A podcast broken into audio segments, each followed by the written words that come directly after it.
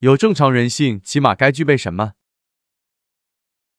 一般人把一个人当小孩儿，除了看外表长相以外，那如果长期处下来，都是因为啥？是特别熟悉了，还能当小孩儿。一看这人做事、说话没有分量，不成熟，所以他就老拿你当小孩儿，老拿你当小孩儿，这是别人要做的事儿。别人怎么对待你，那没办法，是吧？那这个肯定自身有毛病啊，这是自身造成的，那不是外界谁硬强加给谁，这是自身造成的。主要是因为啥呀？一方面人性不成熟，还有一方面呢，你会不会操心呢？不会。喜不喜欢操心呢？很多时候觉得自己没心。没心不会操心，这是实话，是吧？是。哎，你得学着操心。你看人家那个，不管二十几，你别人都能器重的，说一句话，别人都能听进去，然后琢磨琢磨的。你看人家那个怎么做，人家那个咋活？二十五六了，说话没人器重，还拿当小孩儿，这就与人性有问题呀。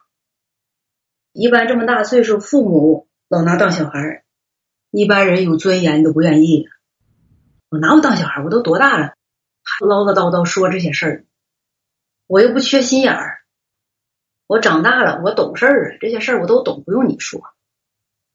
你看他心里都不愿意，何况外人呢？人成熟的表现是什么？做事儿、说话，哎，行事。为人，他有几个特征，你得抓住，你得知道，你照这几个方向去做去，人就会器重你。不是你外表学着装大人，那装是装不来的。你得学着操心，像大人一样做事儿。另外一个呢，心里头都有正事儿。他心里一有正事儿吧，一想做正事儿，然后呢，他对有些事儿呢就有负担了。这一有负担，他再做事儿、观点儿，他说出的话，哎，就正经了。啥叫正经呢？就是一听这话，嗯，在理儿，心里有有谱，不是冒冒失失像小孩似的冒出一句话来。这个事儿已经扎在他心里头了。然后呢，这个事儿一出，或者是一临到这类事儿，别人一说。一听他那话，觉得哎呀，这事儿在他心里头扎根儿，有根儿，就他心里装着正事儿，说出那话就有分量。别人听了呢，嗯，在理儿，他就器重，是吧？是。你看，一般小孩真正的小孩到大人跟前大人唠嗑说话，小孩拾到一句，拾到进去了，往后冒出一句话来，大人一听小孩话。不懂大人事儿，一般大人会对小孩说什么？知不知道？说话小孩别插嘴。哎，大人说话小孩别插嘴，这是一个。说去玩去，大人事儿小孩不懂，是不是这么回事儿？是。你成年人了，你老不会操心，也不操心，也不往上悟，也不往上够。那大人说话唠嗑，你能够得上吗？多数时候，大人、成人在那唠嗑、说话、办正事儿的时候，你干啥呢？你是不是觉着，哎呀，我又该歇着了，没我事儿了。人家大人都办正事儿呢，我又该歇着，又该放空了。不放空去玩会儿啥的，或者歇会儿，这不就麻烦吗？这你能得着东西吗？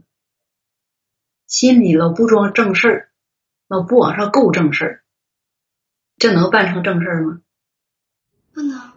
哎，所以说你要想做人有尊严，让人器重，让人能拿你当成熟的人对待，你得知道自己怎么活，怎么做，做哪些事儿能达到这个效果，得知道这个。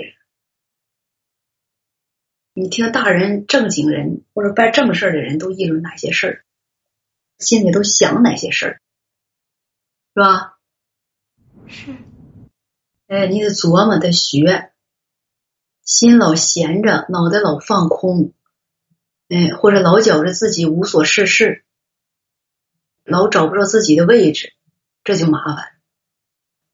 你今年二十六了，再过几年三十了，人家还拿当小孩呢，你说这活着多难受啊！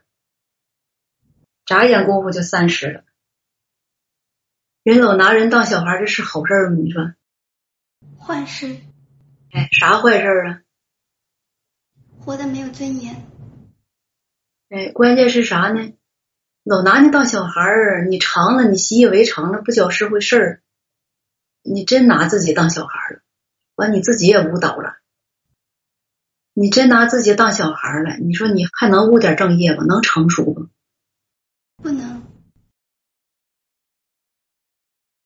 那怎么能摆脱这个呢？心里装着正事，能够往真理上去勾。学习大人是怎么做事的，他们思考什么，他们做些什么事。哎，同样年龄，别人对你太照顾了，你说这是什么做法？这是怎么造成的？小孩五六岁，大人帮着洗衣服，哎，帮着喂饭，到十来岁了还喂饭，这咋回事啊？这是谁有问题呀？这肯定不是父母缺心眼儿，这孩子可能有残障了。被人关心可以，但是你到成年了，老被人照顾，这个是麻烦的事儿啊，是吧？是，这是麻烦的事儿。挺大年龄了，自己都照顾不了自己，别人一看这孩子不会独立，要一个人生活的话，不是饿死就是渴死，再不就是撑死，再不就冻死，再不就能病死。别人老替你上火，父母老替你担心，你说这不是半拉人吗？半拉人咋混呢？老也长不大，是吧？是，这都是缺彩啊，这是毛病啊。这个倒是不涉及说性情怎么样，这就是个人追求活法有问题，是吧？是。哎，有些观点有问题。心里得装正事儿，务正业，不一定非得要办大事儿。但是呢，你心里得装正事儿，学着操心啦，哎，多为别人考虑啦，多帮助别人啦，哎，或者是哎，有些事儿他知道吃苦了，有难处知道克服了，知道自己解决了，完后呢。得学着跟那个大人、成人交往、说话、交心、唠嗑哎，学着跟成人办事儿，这是不是慢慢就成熟了？是。哎，得学东西呀，成天无所事事，三个宝一个岛，自己手中这点活干完就完事儿了，交代了，完成任务了。这个情形是不是得改变呢？是。你们挺多时候是不是处于这种状态呀？是。哎，处于这种状态，你说他能长进快吗？啥事那么消极，那么被动，老得有人赶着，老得有人拽着，这不就麻烦吗？是吧？是。嗯，几年看不着点长进。几年也看不着点变化，一看着大人来了要说话了，哎呀害怕呀，吓得跟耗子似的，哪有洞往哪钻呢？不敢往上够。一看这小孩乐了，哎呀，小孩来了，好玩，跟小孩玩吧，跟小孩唠嗑吧，净说些小孩话，净办小孩事儿。一见大人不敢了，不敢照面儿，不敢照面不敢跟大人说话。跟大人一说话，眼睛都不知道瞅哪儿，手也不知道放哪儿，这都是幼稚不成熟的表现。人成熟长大不容易啊，得克服有些东西。有些时候是人胆小怯懦，有些时候是因为人放纵自己，不愿意学东西，懒惰，是吧？是。哎，觉着这样活着挺好呢，自由自在的。老那么累干啥呀？老要务正业，老要成熟，老要长大。那长大有啥好？长大的担担子，长大受累呀，啥也不用学，就眼目前手边的这点活干完挺好。这么糊弄着过，一天一天过去了，一眨眼三年五年的。说信神这折点啥呀？能尽好本分了？真的能尽好本分了吗？那唠唠吧，唠唠你这几年尽本分的经历。没啥，就是好好尽本分，别偷懒，别耍滑，要干啥干啥，爱对付不消极。说难过消极的时候怎么办呢？祷告神呢？祷告神有没有点啥特殊经历啊？就是有事祷告神，祷告完了就好了，心情好了就行了。你看这是不是都是最浮皮潦草的话？是。要总就这点经历，这是不是就没长大呀？不成熟啊？你们是不是处于这种情形里啊？都是。老处于这种情形，那根源在哪儿？知不知道？你们现在能不能唠点大人嗑啊？见大人会不会唠嗑？不会。哎，跟你妈妈会不会唠嗑？你知不知道啥叫唠嗑？说心里话吗。除了心里话还有啥？就是在现实生活当中，临到了一些困难呐、难处啊、事情啊，都互相的去交通交通。那互相交通交通，没那么多话咋办呢？那就不说话了。啊，那就没话了。你们就不会唠？啥叫唠呢？我跟你说啊，大人有时候啊，心里的话，心里的嗑，其实比小孩多多了。那为啥小孩跟大人说话的时候，大人这些嗑就不跟小孩说呢？小孩不懂。他这小孩不懂，其实呢，小孩真的不懂吗？小孩哪些表现让大人有这样的错觉？我跟你说啊，多数时候，大人跟小孩唠大人嗑的时候，大人不知道小孩能不能听懂。他看小孩一个表现，一跟你说大人事儿，小孩就走了，玩去了。大人就认为听不懂，不跟他说了。太小。另外一个呢，大人一看，一说的大人嗑，唠点正事儿吧，一看小孩没反应，不搭理，不感兴趣，再不玩游戏去了，哎，再不自己干自己的活去了，再不就躲了，大人是不是就不说了？是。这一来二去，大人一看小孩就没话，再不就跟小孩说吃吧，喝吧，今儿个想吃啥，妈给你做。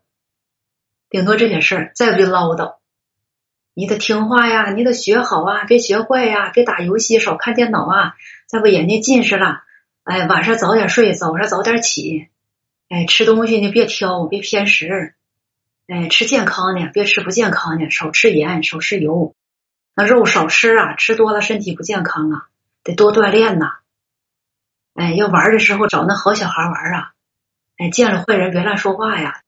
见大人的礼貌啊，这个那的，就这些嘴头边的这些个口头禅唠叨，他这并不是唠嗑，是吧？是。哎，不是唠嗑。你说这么唠，小孩能愿意听吗？不愿意。哎，大人说这些话就是没正事小孩也不愿意听。他老把小孩压着、掐着，当那个手里头的。布娃娃一样，老那么绷着抱着，小孩就不愿意听。一方面大人不会唠，另一方面呢，小孩到大人唠正嗑的时候，小孩表现的特别的不配合、不积极，是吧？是。哎，这样两者之间呢，关系就比较疏远。完了，小孩说：“我老也跟我父母没话。”父母就说是：“这孩子不像以前了，长大了。”心里想啥我也不知道，老也不跟我说真心话，跟我一点嗑也没有，没话。人一回来吧，电脑跟前一杵，咱也不知道人家想啥，人家就跟咱没嗑。孩子觉得，父母也觉得，都不会说话唠嗑，这是不是正常人性啊？不是，啥问题呀、谁的毛病啊？小孩的毛哎，病，大人的毛病，大人的毛病，大人有问题，给小孩带坏了，小孩不爱听，小孩不乖，叛逆，给大人惹急了，烦了，不愿意跟他说，是不是单方面的毛病？不是咋回事？谁的毛病？双方都有问题。哎，双方都有问题，就是他那个人性啊都不正常，所以呢，那个嗑就产生不了，唠嗑这事儿就产生不了，是吧？是，哎，父母呢，他把孩子拉扯大，从一点儿拉扯大，一直唠叨，一直照顾，一直照顾，照顾到大了，大了呢，在他那眼睛里头，他那个时间观念就是啥呢？你不管二十年、三十年，他还是像那个，哎，刚生下来一样对待孩子那个态度，态度一直没变。其实你那孩子早就长大了，思想啊、心态呀、见识啊、观点这些东西，哎，他早就建立了，早就有了。我，大人呢，老意识不到这个事儿，老赶不上这个速度，哎，我他就老拿他当当初刚生下来那样式儿，跟他对话交往。完了，小孩呢？小孩什么问题啊？父母一唠叨就不愿意，就不靠近他，躲着他。哎，不唠叨才好呢，没人唠叨才好，自由自在的。他就不会唠，不会找机会唠，唠唠说说心里话，让父母对他有了解，知道他需要什么，知道他心里在想什么，想的东西有没有问题，有没有偏谬，是吧？是哎，这样想下去，做着事儿来会不会出什么问题？他就憋着，就不吱声，不唠，不会谈心。结果呢，两代人就这么僵持，这么僵持着，你说能产生聊天吗？不能，不能，哎，不能产生聊天。所以说，多数人都是在这样的环境里长大的，他心里憋屈啊，是吧？从父母那儿得不到任何的呵护与心灵浇灌、心灵扶持，是不是啊？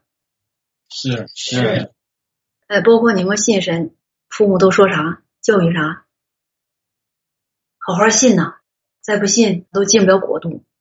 以后妈进国度了，就给你撇下了，多可怜呐！我孩子听妈的话，妈为你好。你看那圣经都说了吗？哎，在床上睡的取走一个撇下一个，在房顶干活的取走一个撇下一个，你可别成为那被撇的。哎，咱们一起都得进国度，得好好信。人家说啥，咱得听啥，是不是都这么唠啊？是是老说你不听我的话，我就为你好，你老不听我的，不会唠是吧？是是，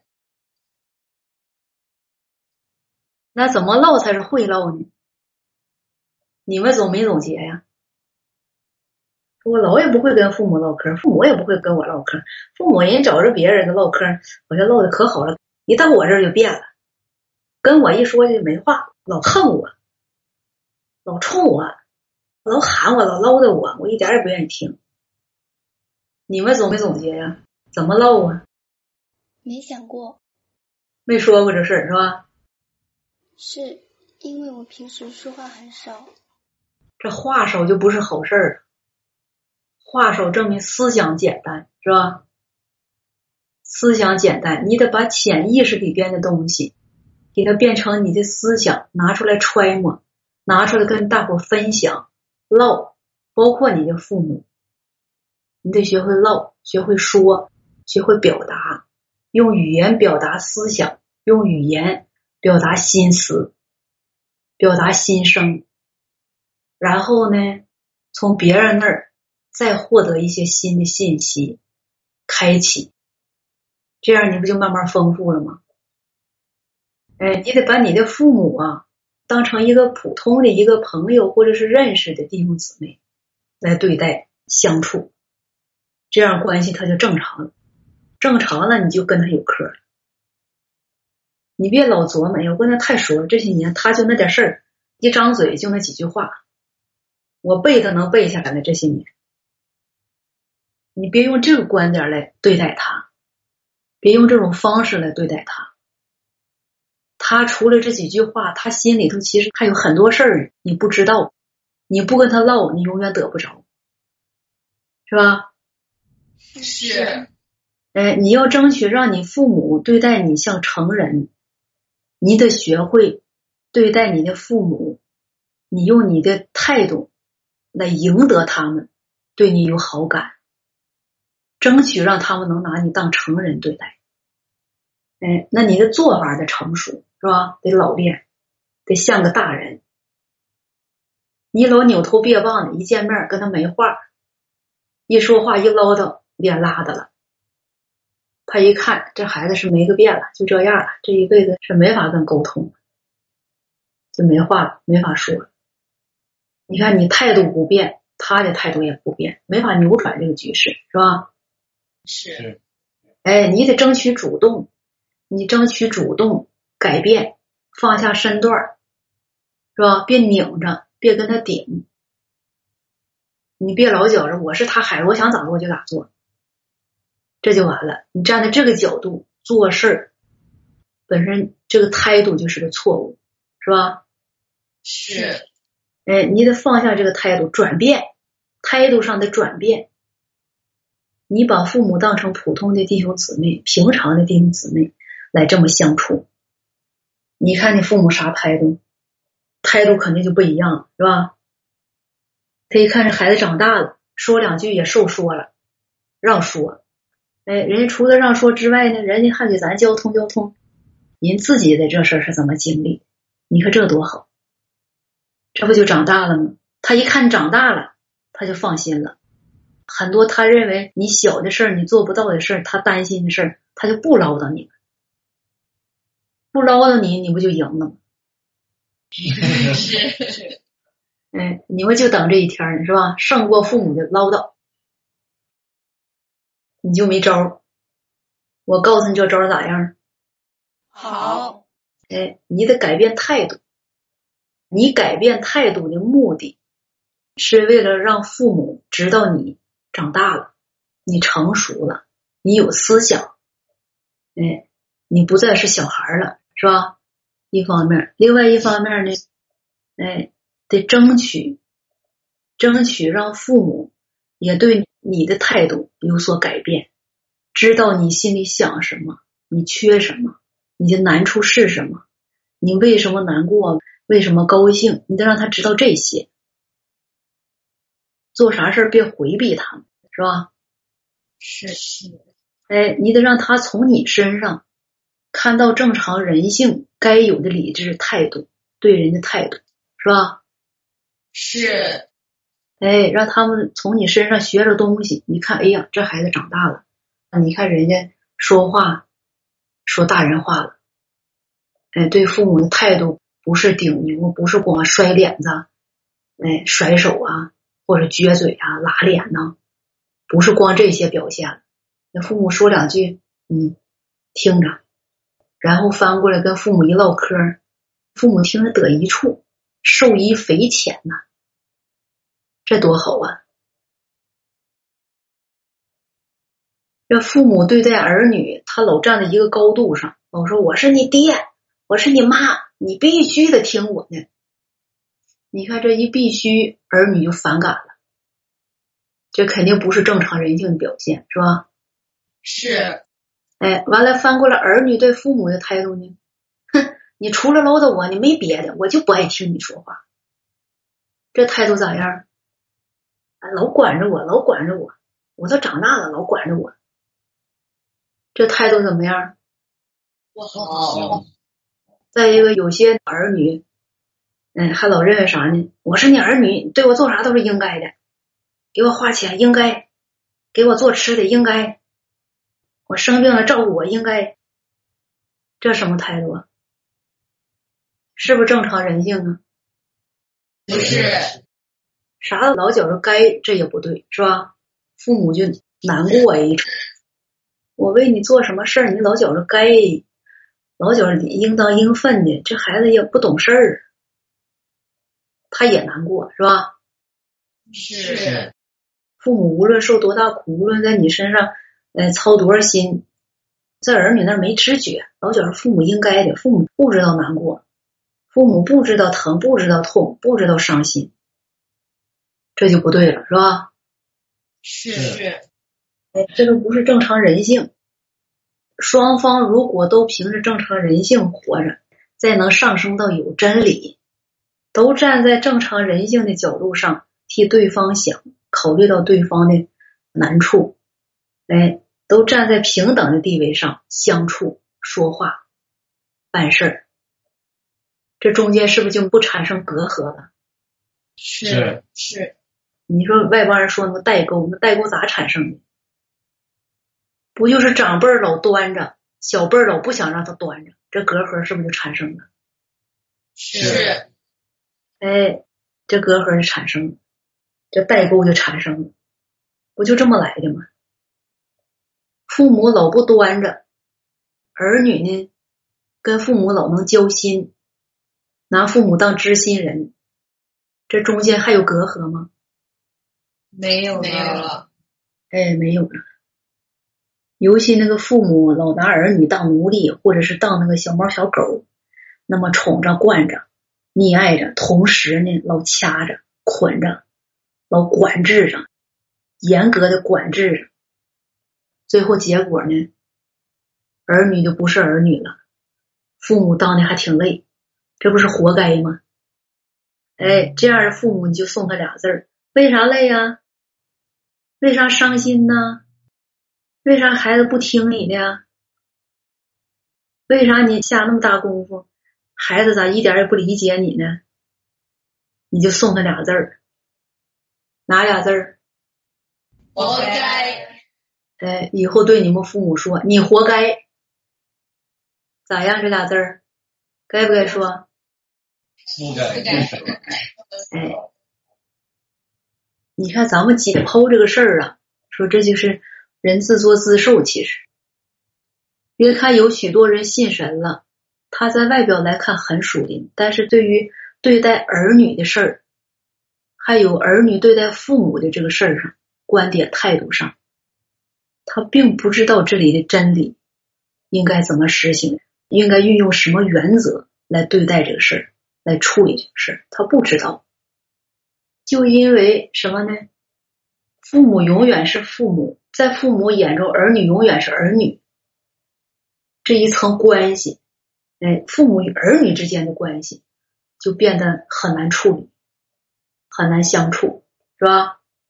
是，哎，就是因为父母老占着父母的位子不下来，老占着地位不下来，那儿女呢就跟他别扭，是吧？是，哎，很多事儿其实就是。因为父母老占着父母的位儿，老把自己当回事儿，老把自己当成你的父母长辈儿。嗯，无论什么时候，你也逃不出我这个当妈的手心儿，当爹的手心儿。你到啥时候你都得听我的，啥时候你都是我的儿子，你都是我的孩子呀。不管到啥时候，这个事实不变，这个观点儿把他害得挺苦，把他害得挺惨，把儿女害得也挺苦，活的也挺累。是不是这么回事儿？是的，这是不是人不明白真理的表现？是是。哎，这事儿怎么实行真理呢？放下自己的身段。放下啥呀？有些人说了，那不让我当父母，那我以后我就不挣钱了，你自己养活自己吧，我啥也不管你了，我没责任了。这是不是放下？不是，你说以后你有啥事儿，你问我，我也不管。我不是父母了，普通弟兄姊妹了，管你干啥呀？这是不是放下？不是。哎，以后有啥事儿，我也不唠叨你，我看着我也不说，我知道我也不说，我光操我自己的心，我就不操你的心了。这是不是放下？不是。那啥是放下呀？这个放下这俩字儿怎么实行？做事什么原则才是放下？用什么样的观点态度对待这事儿才是真正的放下？怎么实行这个放下？知不知道交通交通这事儿？没做过父母，不知道父母啥态度，不知道父母啥心，是吧？是。这事儿啊，其实简单。你别看你们都是做儿女的，你们没当过父母，其实简单。他就是做一个普通的人，对待儿女，对待自己的家人，就跟对待一个普通的弟兄姊妹一样。虽然有责任，有关系，但是呢，哎，站的地位、角度与朋友或者是普通的弟兄姊妹是一样的，是一样的。就行了。这里头呢，就是不能辖制，不能管束，哎，不能老想掌控，控制他的一切，哎，允许他出错，允许他说错话，允许他办幼稚不成熟的事儿，办愚昧的事儿。但是呢，不管发生什么事儿，能心平气和的坐下来唠说，交通寻求。你看这态度，这不就好了吗？端正了吗？这里放下的是什么？地位和身份。哎，就是放下父母的那个地位，放下父母的架子。对父母来说，放下父母对儿女这一切的责任，自己认为自己该担的责任，自己该尽的、该做的，哎，而是尽到一个普通弟兄姊妹的责任就行了，是吧？是是，哎，放下父母的架子，放下父母的地位，放下父母的身份，这就妥了。你说这个容不容易做到？不容不容易。为啥呀？因为人付出了呀，觉得这孩子是我生的，然后也是我养大的，我就应该是管着你啊，我说着你啊。你这个资本，对，有资本，有这个资本。对他管别人，他没资本，人家不让他管，他管不了，他不敢管，没法管。他好不容易捞着父母的地位，他还能不占那一辈子？好不容易弄着一个能管的，还不一直管到底？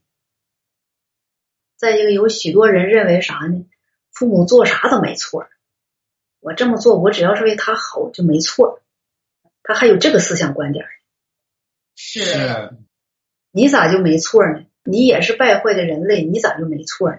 你怎么断定你自己就没错呢？是吧？是。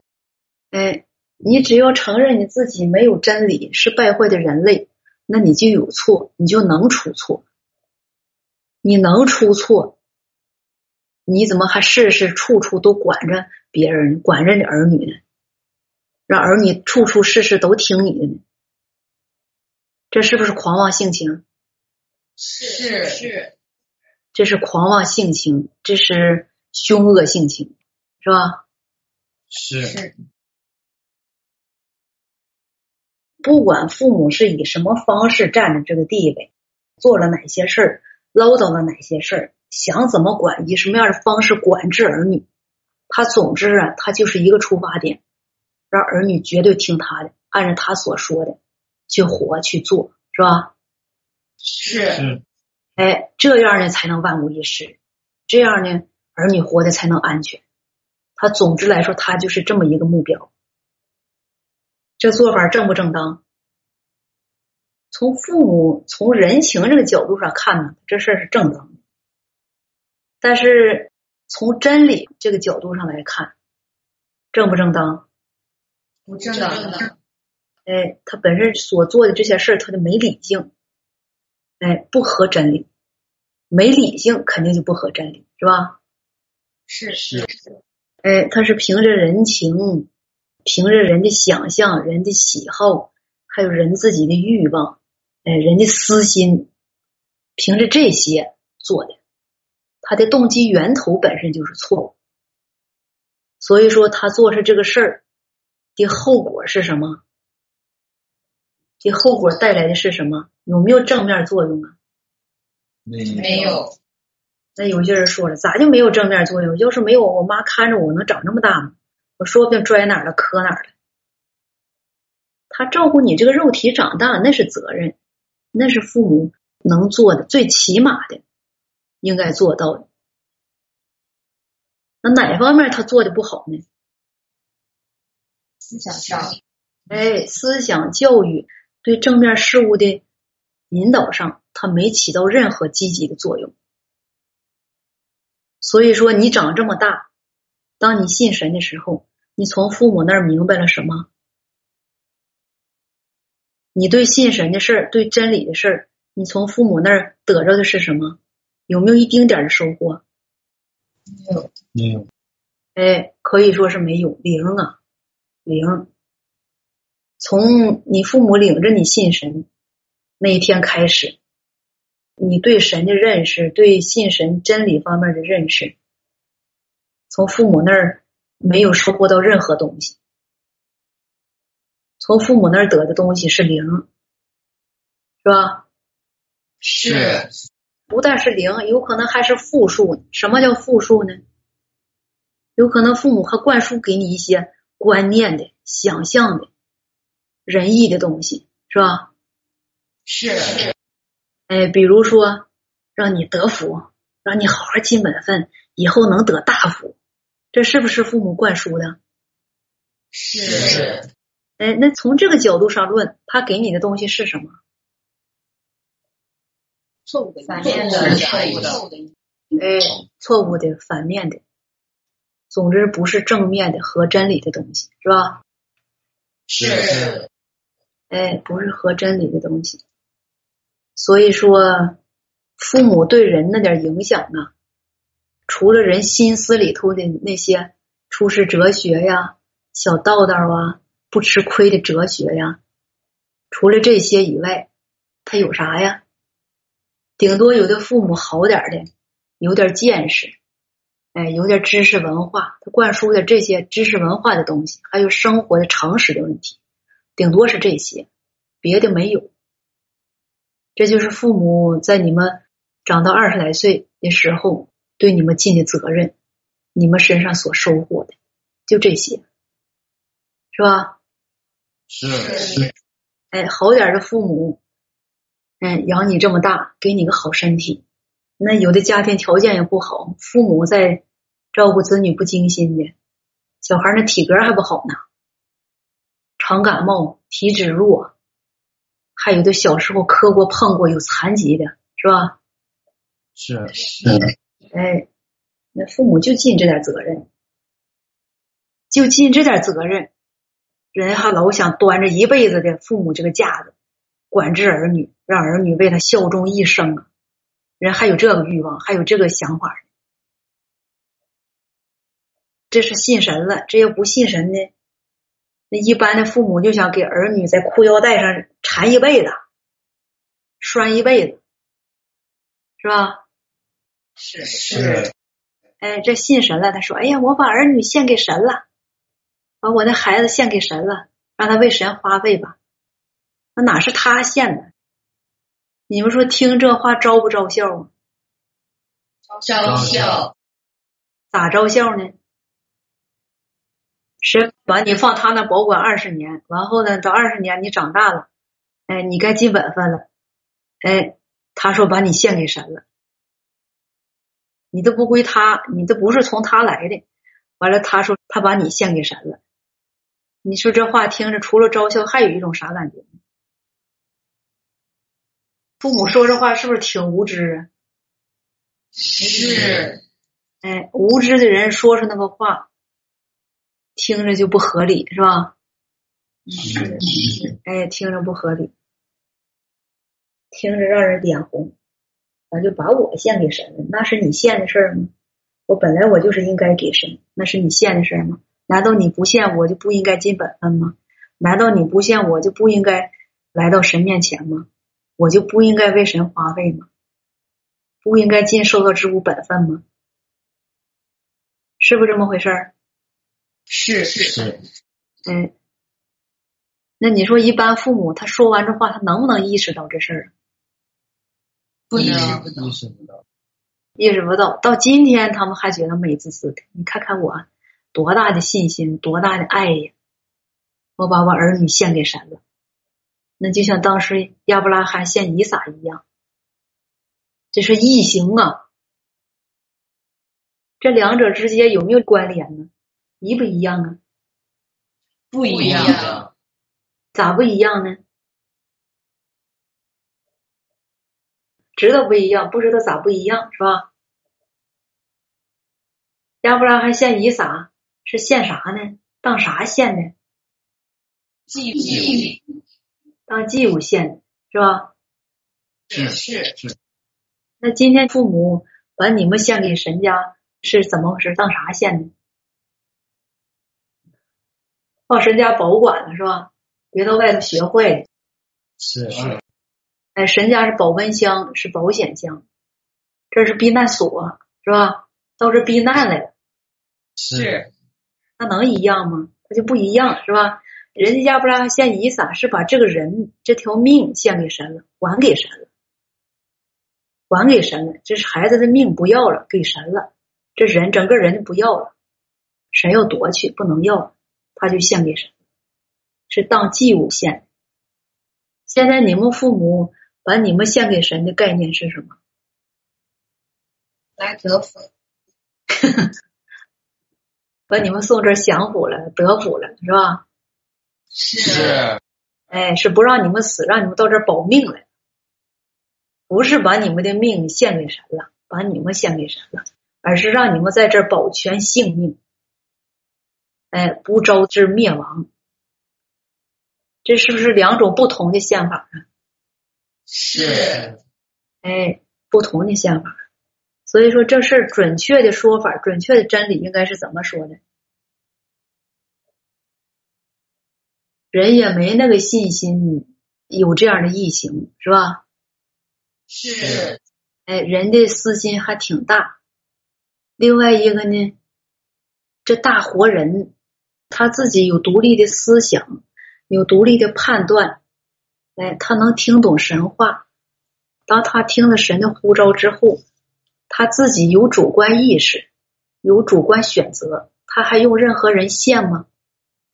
不用哎，他是个大活人，不用你限，他自己有选择。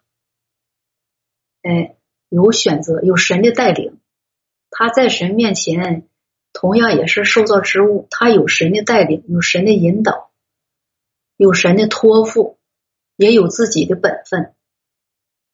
哎，他可以选择来尽本分，可以选择在神家花费，不用经过父母的同意，也不用经过父母的这一关，说需要献或者不需要献这一道手续，来达到你尽上这样的本分，是不是啊？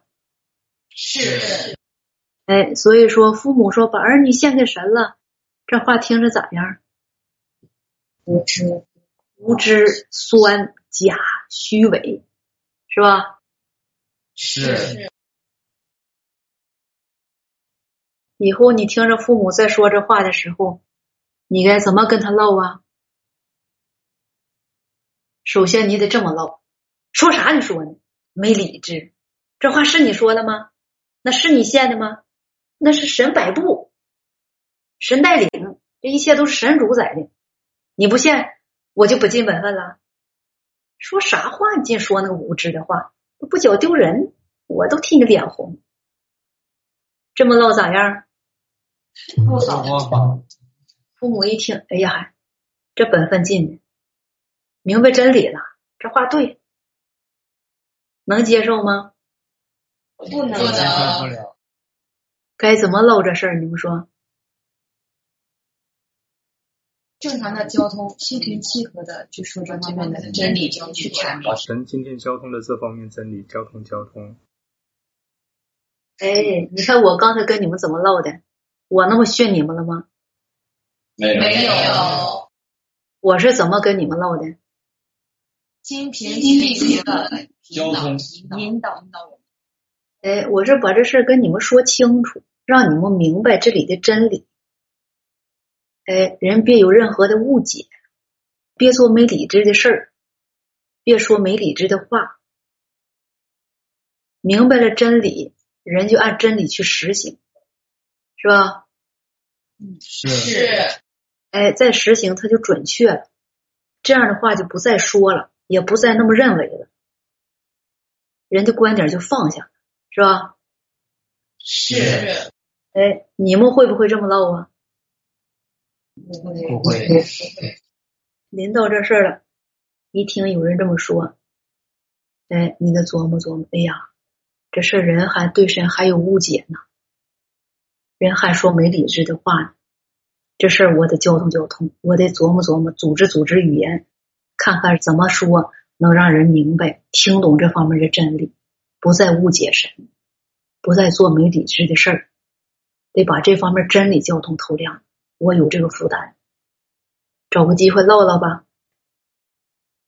没事儿，大伙儿心情都挺好，坐在一起吃喝一段神话，然后开始唠。说你说理智这个事儿，咱们平时不做事儿，老觉自己挺有理智，但一做事儿呢就没理智。啥叫没理智啊？就是做那事儿、说那话不合乎真理。没站在受到之物的角度上做这事儿，老占高位，哎，老往自己脸上贴金，哎，老办虚伪的事儿，不是那回事儿，老美化自己，嗯，让别人高看。比如说，哎，儿女尽本分这事儿，咱们该怎么对待认识这事儿啊？你看，话题说说说转到这儿了。怎么对待认识这事儿啊？怎么明白这里的真理，才能做到有理智啊？是不是扯到这上面了？是哎，那接下来的话，你们是不是就会唠了？是是哎，教完你们的话，你们再不会唠，那就真缺心眼了。现在还不算缺，是吧？现在就是不明白，不明白。你看，交通真理，人唠心里话，说把一个事儿说清楚了，讲明白了，能让人得造就，明白神的心意，让人得一处。哎，从误解，从那个谬解里头出来，这事儿需不需要站高位呀？不需要需不需要用教训的口气来说呀？不需要不需要，不需要教训，不需要大声，也不需要喊，更不需要用生硬的词语、语气、语调，是吧？是是哎，他就学会用正常的声调，站在正常人的这个位置上、地位上唠说，心平气和的说，说心里话。争取把你所明白的，把他需要明白的，你心里知道的，哎，都道出来，都说清楚，说明白。哎，说明白之后呢，他也明白了，哎，你的负担呢也得到解决了，是吧？是他也不误解了，啊，你呢也更透亮了。这是不是都得造就的事儿？是是哎，这事儿需要拧巴着说吗？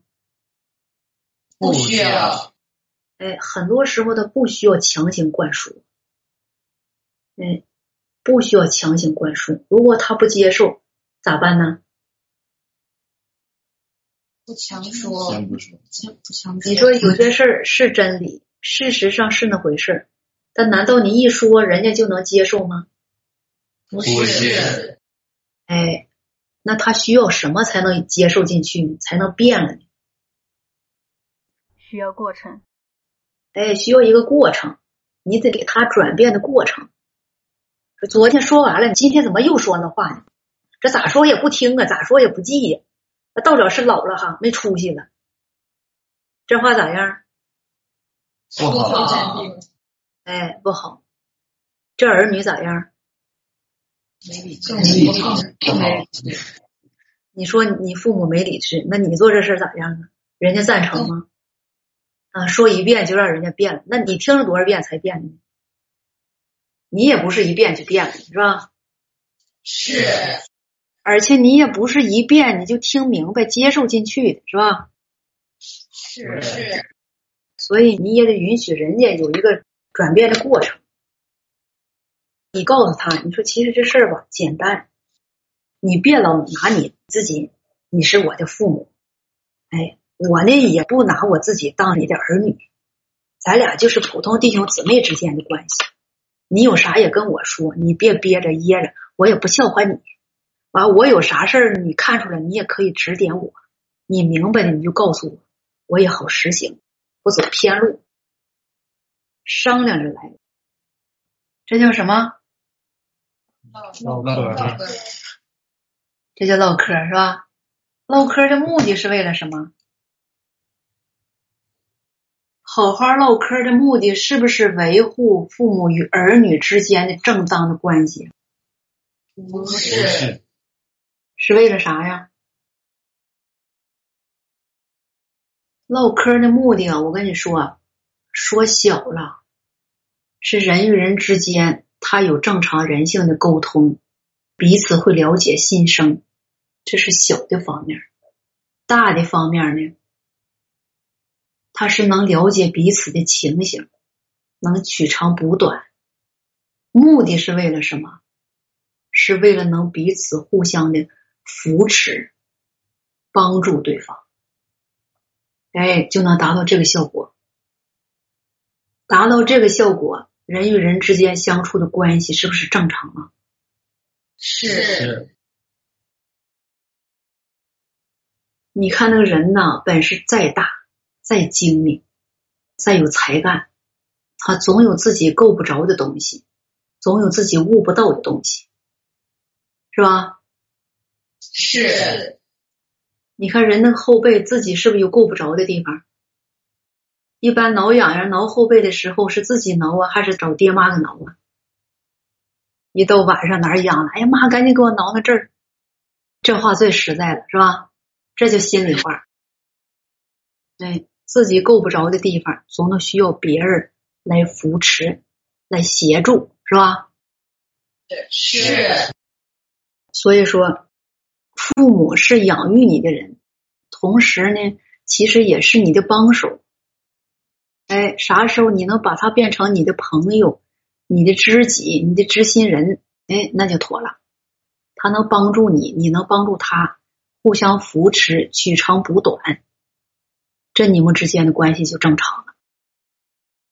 你说有这层关系的，你们之间还能没有嗑唠吗？没有话说吗？不会了，不会了是吧？是你说这里主要有一个什么原则？人都突不破，人都活在这里边，导致人活的都这么累。哎，其实彼此对方还都离不开。你看父母一见儿女面，哎，吵着吵着吵，唠叨唠叨唠叨，一见面就唠叨，完了又烦心事儿，觉着又烦我。你看，哎我不见他吧，我还没唠叨的，我还心挺静；一见他，我老得唠叨，不管不行啊。儿女一见父母呢，也是烦呐，老说老说这事那事的，说了几十年了，就这点话，唠叨唠叨。完了，彼此之间呢，一离开呢，还互相惦记着，想父母操儿女的心。哎呀，吃没吃好啊？身体咋样啊？那有难处有没有人管呢？饿没饿着啊？天冷了穿不穿上厚衣服？那孩子有点啥毛病啊？也没人管呢，我得操心呢。完，父母离开儿女呢，儿女也想说：“哎，我妈也老了，我爸身体又不好，能咋样呢？这个那。”我在一起呢，还合不来，是不是这么回事？是因为啥造成的？有些人说败坏性情，没真理，是这么回事吗？这是空话是吧？是那根源是啥呀？根源肯定不是因为这个大的两个道理造成的，是吧？它有个最实际的根源是什么？不能站在一个平等的地位上去相处，彼此狭制。彼此狭制，这实话是吧？是这是败坏性情最突出的一方面，彼此狭制。这话说的实在。哎，父母老觉着孩子小，我都管着你；儿女觉着父母老了，啥也不明白，外边事儿懂太少，也得管着看着，是吧？是。其实啊，归根结底就是都没有正常人性，都不会站在正常人的角度上理性的对待对方，把对方看的可傻了，可幼稚了，可需要照顾了，可需要唠叨。其实那儿女，你看离开父母，自己在外头过个两三年，照顾的更好，各方面事处理的更好，比父母想象的好多了。而父母呢，老也信不过你，是吧？是。这事儿解决了吧？解决了。哎，这事儿解决了。会不会唠嗑啊？以后会的。你看那个父母啊，他有时候看儿女老跟别人唠嗑，老不跟他唠，你说他产生一种什么心理？嫉妒。哎，嫉妒。你是他养的，你跟他老没话。老照他相远，他心里痛啊，他嫉妒。这孩子跟我那没嗑，小时候跟我可亲了，就跟我黏着，走哪领哪的，走哪跟哪。这跟我见面怎么没话呢？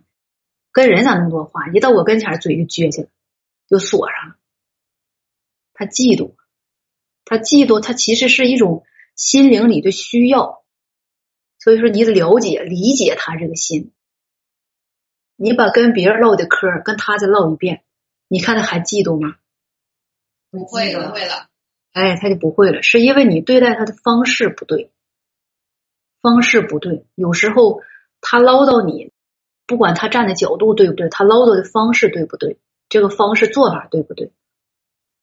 总之，他是有一种需要，他需要你注意他，需要你关心他，需要你靠近他。这是在他那个角度上，他对你的要求。你看，你能关心、照顾到他这些情绪，他也就没什么唠叨，是吧？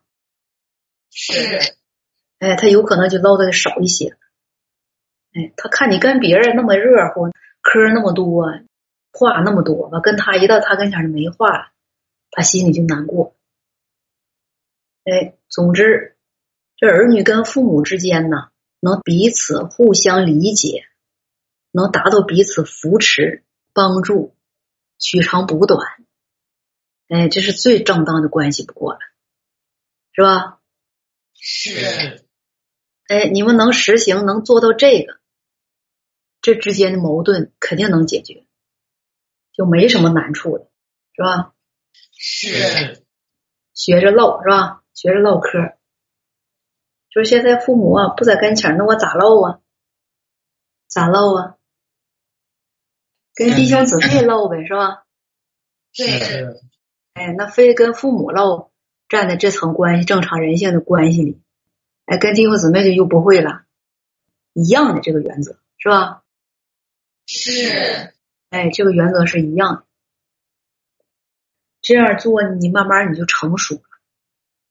哎，你的正常人性各方面的表现，各方面该具备的。他越来越正常，越来越有收获。